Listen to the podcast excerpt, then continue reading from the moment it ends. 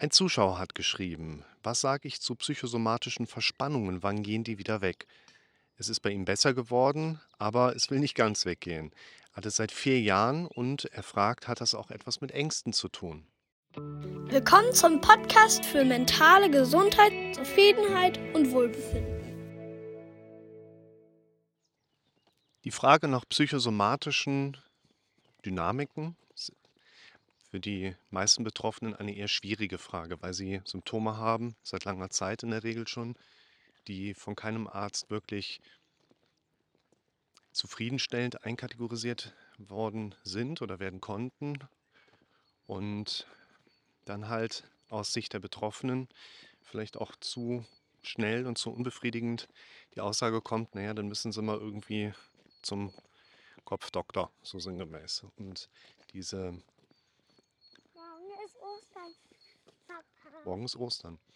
Diese Psychosomatismus-Komponente ist. Ja, Heute sollten wir früh ins Bett gehen, weil Ja. dann kann ich morgen ganz früh aufstehen und dann kann ich als erster die Eier suchen und dann habe ich alle Eier. ich finde das grundsätzlich eine sehr gute Idee, früh ins Bett zu gehen, damit du morgen der Erste sein kannst, der aufstehst.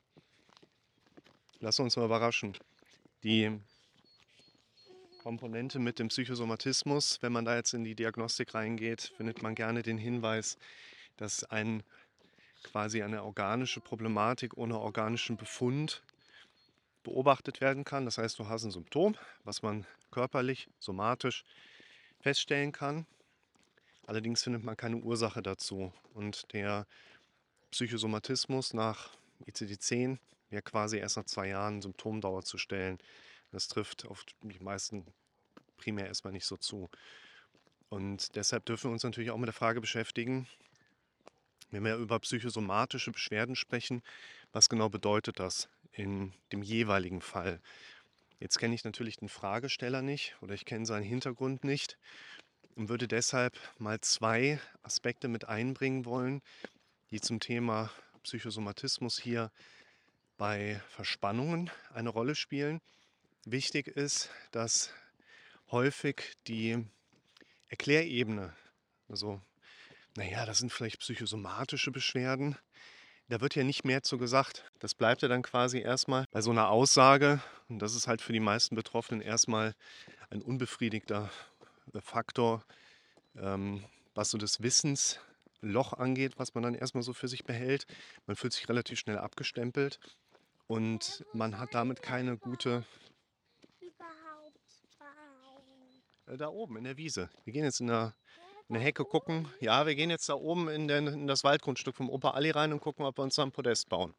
Und häufig ist das Konstrukt sehr nebulös, fast schon so unverständlich magisch. Da ist was Psychosomatisches. Zum Beispiel bei Verdauungsstörungen relativ simpler Prozess. Man hat die ganze Zeit irgendwelche Stressoren. Die Stressoren sind mit Stresshormonausschüttung affin.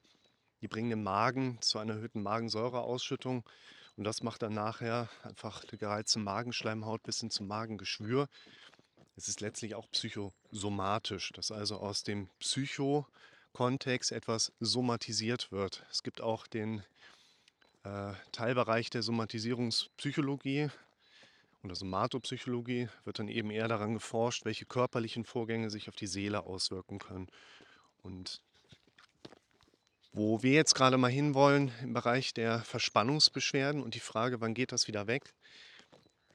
Es hat ja Auslöser. Ich würde in diesem Kontext die Auslöser im Moment ja erstmal nicht kennen können, weil ich dich nicht kenne. Ich kann aber davon ausgehen, dass du irgendwelche gedanklichen Präsenzen, Klassiker, bildhaft oder auditiv hast. Ja.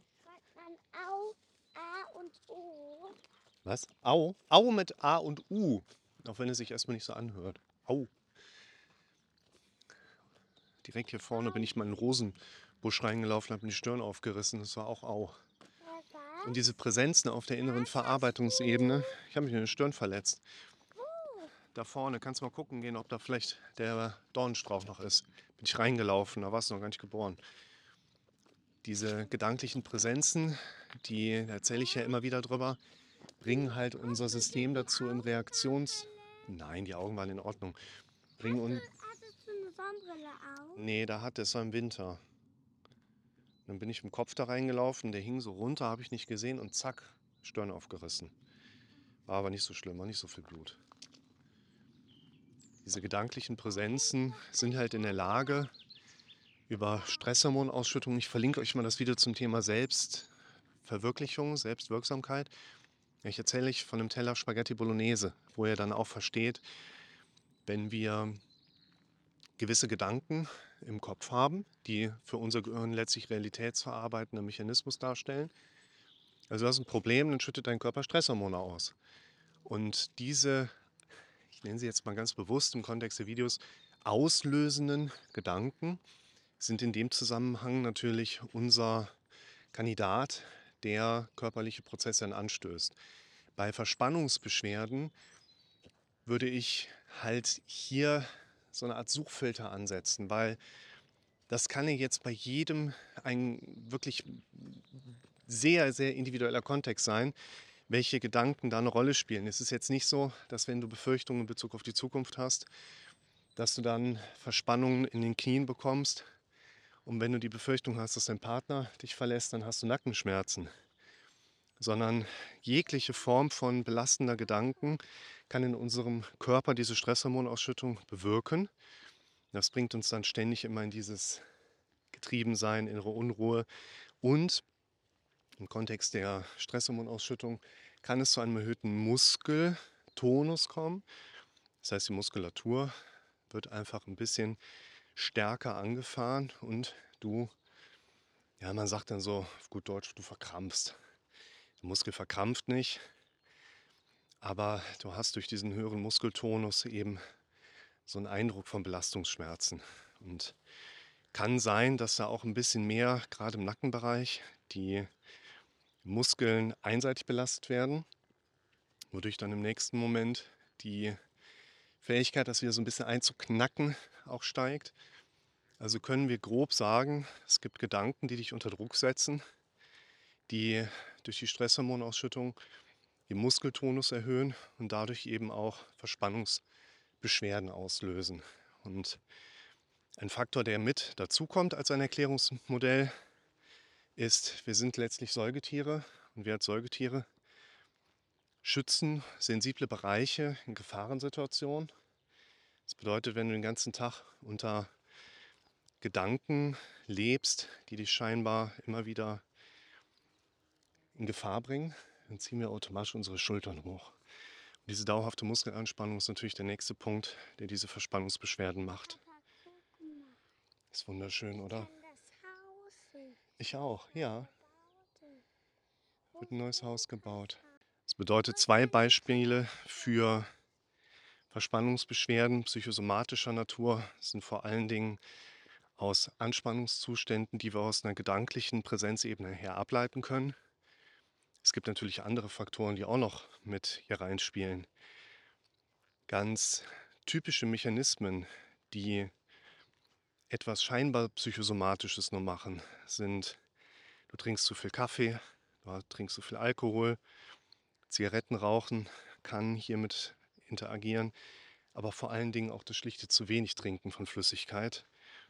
Und es gibt in dem Sinne eigentlich keine nennenswerte körperliche Erkrankung, die das auslöst. Wir reden also hier eher von einem Symptom oder eben Syndrom als von einer pathogenen Krankheit. Und hier auf der Kopfebene eine Dynamik. Du kannst dir durch Gedanken Verspannungen auslösen. Kannst du jetzt durch Denken anderer Gedanken die Verspannung wieder lösen? Das ist natürlich eine komplexere Kiste, aber um jetzt natürlich auf diese Frage auch mal einzugehen, so wann gehen die denn wieder weg? Wenn du Anspannungszustände darauf einkreisen kannst, dass quasi ein ständiges Angespanntsein aufbauend auf gedanklichen Präsenzen eine Rolle spielt, was in vielen Fällen mindestens mit eine Rolle spielt, vielleicht sogar eine zentrale Rolle spielt, kann man sagen, das geht von alleine ja nur weg, wenn von alleine sich die gedanklichen Präsenzebenen verändern. Und die Wahrscheinlichkeit, dass das passiert, ist halt nicht so groß. Das geht auch nicht durch Medikamente weg, weil Medikamente machen ja nicht, dass du anders denkst oder andere Inhalte denkst. Medikamente sorgen dafür, also jetzt Psychopharmaka, dass dein Gehirn nicht mehr so stark die erlebten Inhalte emotional bewertet vordergründig. Es gibt natürlich andere Wirkspektren noch. Nur der psychosomatische Verspannungsansatz, der geht theoretisch von alleine nicht weg, weil wahrscheinlich die Ursache auch keine temporäre Angelegenheit ist, sondern damit umschreibbar ist. Und damit sind wir natürlich wieder bei einem Faktor, der hier in den Videos häufig eine Rolle spielt. Normal, gesundes.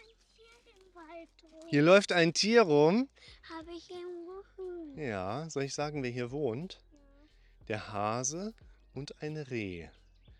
Und wenn du hier ein Tier gehört hast, und das könnte der Hase gewesen sein, wer weiß, wer weiß. Wir feiern ja morgen das Fest, wo wir Hühnerembryohüllen färben, essen und den Kindern sagen, sie würden vom Hasen abstammen. Sag ich, oh, bekloppt, was der Mensch so macht, oder? Ja, wir gehen mal rein, geh mal vor. So, das Tier hat nämlich mehr Angst vor dir als äh, andersherum. Und deshalb macht es Sinn, sich im Kontext der Videos, wie wir hier sowieso die ganze Zeit machen, die ihr euch anschaut, eben genau dahin zu gehen. Versucht erstmal zu verstehen, ob es Kandidaten gibt auf eurer inneren Verarbeitungsebene, die als auslösende Stressoren euer Denken mit beeinträchtigen oder nicht beeinträchtigen, aber beeinflussen und emotional mitbestimmen. Aufbauend, also ich verlinke euch mal eine Befürchtungstabelle. So ein Befürchtungstabellenvideo, das passt gerade ganz gut dazu. Und wenn ihr da keine Kandidaten findet, wird es wahrscheinlich trotzdem Hintergründe geben, wie zum Beispiel, ihr macht einen Job, den ihr nicht gerne machen möchtet. Ihr seid mit einem Partner zusammen, den ihr nicht so doll findet. Wir müssen hier vorne lang. Oder andere Aspekte. Schaut euch mal das Video an, wie entsteht ein Gefühl. Und dann mal so ein bisschen die PI, persönliche Integritätsebene, abgrasen in eurer eigenen Situation. Und wenn ihr da Kandidaten findet, dann könnt ihr davon ausgehen, in dem Moment, wo ihr lernt, anders mit euren Befürchtungen, mit euren Szenarien, ganz wichtiger Punkt, mit euren Stressoren umzugehen. Es geht nicht darum, dass ihr weniger dieser Stressoren oder negativen Gedanken erlebt. Es geht darum, dass ihr lernt, anders mit diesen Inhalten umzugehen. Und man kann sagen, wenn die Anspannungs- und Verspannungszustände genau daraus kommen, dann wird es für euch dann zu einer zunehmenden Entlastung kommen. Uh, jetzt kommen schon die Brombeeren. Kommt es zu einer Entlastung, wenn ihr lernt, mehr und mehr anders mit diesen Gedanken umzugehen. Ja, geh mal hier lang.